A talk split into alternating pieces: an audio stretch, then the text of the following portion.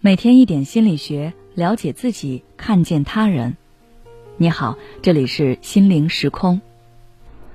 今天想跟大家分享的是，疫情彻底放开后，你有没有陷入疑病症的心理怪圈？自从疫情放开之后，我发现很多人都陷入了疑病症的心理怪圈，就是总觉得自己有病。没有阳的人整天换阳。对照着感染病毒的症状，提心吊胆的检查自己到底阳没阳。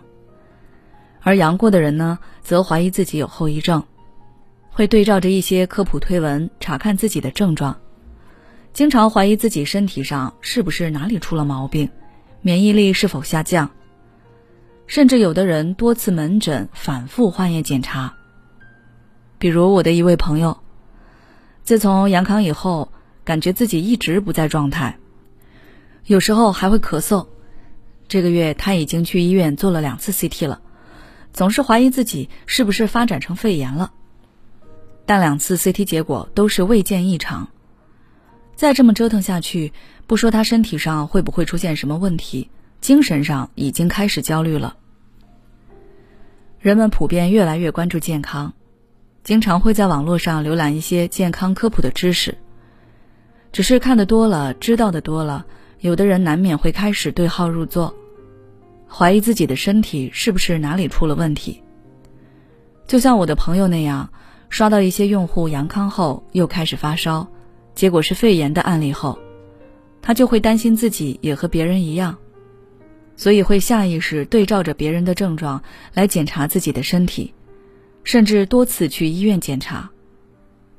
有这种担忧其实也很正常。但是有的人久久沉溺于这种忧虑之中，从而出现了以下几种情况。第一，敏感固执。一般来说，患有疑病症的人通常都比较敏感、多疑、主观、谨小慎微，因为他们对自己的身体变化非常的警觉，所以经常会纠结于身体上的一些比较细微的变化，一些在常人看来可以忽略不计的变化。比如心率、腹胀、头晕等，都会让他们如临大敌，下意识的把情况往坏处想，甚至固执的把这些变化当做是患有严重疾病的证据。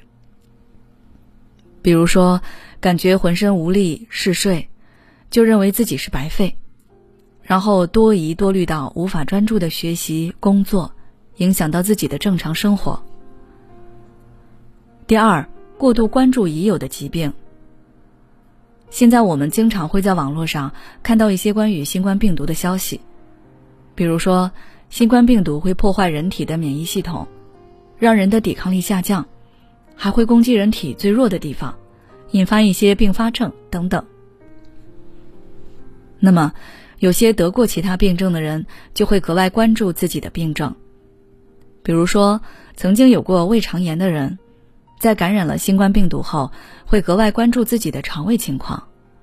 如果出现腹胀，就觉得自己胃肠炎的情况加重了，肠胃又脆弱了一些，然后开始焦虑，反复就医。其实腹胀也有可能和饮食、心情等因素有关。第二，心理脆弱，相信大家也深有体会。疫情之后，很多人开始焦虑，对未来感到不安。发生一点小事，情绪就起伏很大，变得很消极。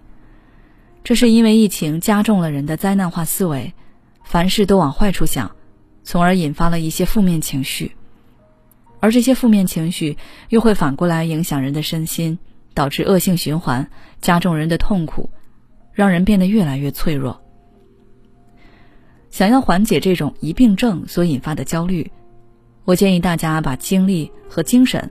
先集中到与病症无关的事情上，专注当下真实具体的事物，去体会他们给我们带来的感受。比如说，去观察一件你喜欢的东西，阅读一本书籍，看一部电影，吃一顿美食。这么做不仅可以将你从负面情绪中脱离出来，还能让你增加对当下生活的确定感和掌控感，让你的情绪逐渐平和下来。此外，你还可以通过自我暗示法来调节身心，告诉自己我的身体状况其实很好，医院的检验结果都证明了这一点。我之所以会这么焦虑，是我对身体的反应过度敏感，这很正常，每个人都会有这种担忧。不过，这种焦虑很快就会过去的，只要我慢慢平复下来，不过度思考，身体的不适感会慢慢消失的。我要相信自己。